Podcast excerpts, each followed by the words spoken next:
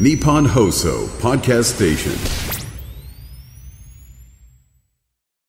ラジオで毎日聞く健康管理、モーニングライフアップ、今日の早起きドクター。今週は東京都医師会副会長で八王子の精神科平川クリニック院長の平川博之さんをお迎えいたします。平川先生、おはようございます。おはようございます。よろしくお願いいたします。よろしくお願いいたします。さあ、今週は社会問題でもある依存症について伺ってまいります。まあ、あのー前にもね、えー特集したテーマでありますが、そうですねまあ時々改めてという形になります。まずは先生、依存症というものは一体何なのか、定義を教えてください。それで改めまして依存症について説明します。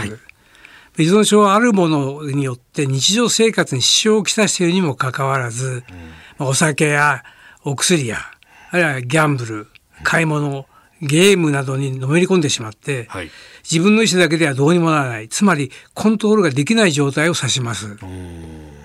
まあ、依存症の共通点はこのコントロールできないコントロール障害で、はい。まあ、自分の意思で使用量とか、ええ使用の頻度とか、使用の場所あるいは使用の状況などがコントロールできなくなってるんですね。まあこのね依存症っていうとまあアルコールみたいなイメージありますけどどうなんですか？結構いろいろ出てきてるんですか？まあ、複雑化した社会を背景にですね、様々な依存症が増えています。まあ、ざっくり現在言われているのがですね、3つに分けられると言われています。ほうほうほうほう。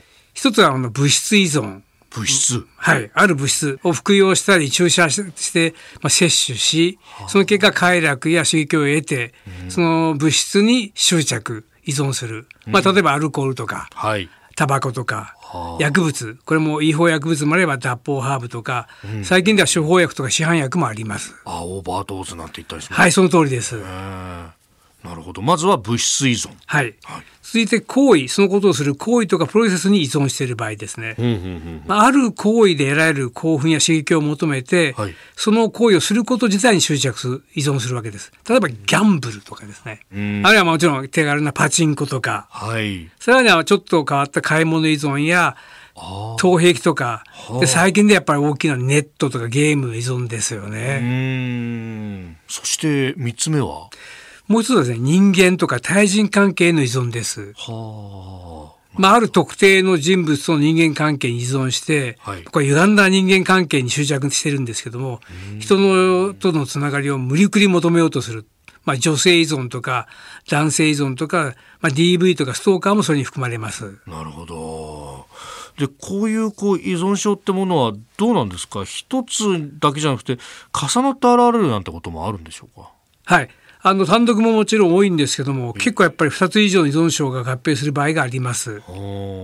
まあ、例えば一つの依存症を克服、まあアルコールを断ったことはできたんだけども、その結果イライラ感が増してしまって、はい。今度はパチンコに通うようになったってこともあります。おーなるほどで、さらには、まあ、依存症自体が合併することもありますけども、はい。アルコールとうつ病とか、ん。あの病的な万引きと摂食障害とか、うん。他の障害との合併する場合も多く、こういうことがよくあります。なるほど。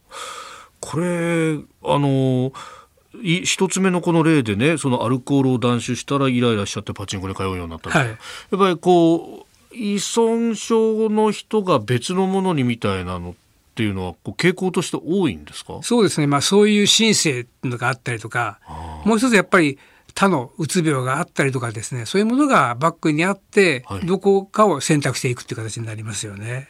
ですからあの欧米の研究ではアルコール依存症とうつ病の合併は40%とかですね。はそれからアルコール依存症と双極性障害。かなり他の背景に実はよく見てみるとうつ病があったっていうアルコールがいらっしゃいます、はい、単純に心が弱いからじゃなくて、一つの疾病病気ですから、ちゃんとした専門医療機関。例えば東京都内には9つの依存症の専門医療機関があります。はい私のクリニックの母体であります平川病院も指定を受けてますけれども、そういったところにまずかかるまた町の中のクリニックもたくさんそういうことを専門人でありますから、正しい情報を得て医療機関に結びつくことが大事だと思います。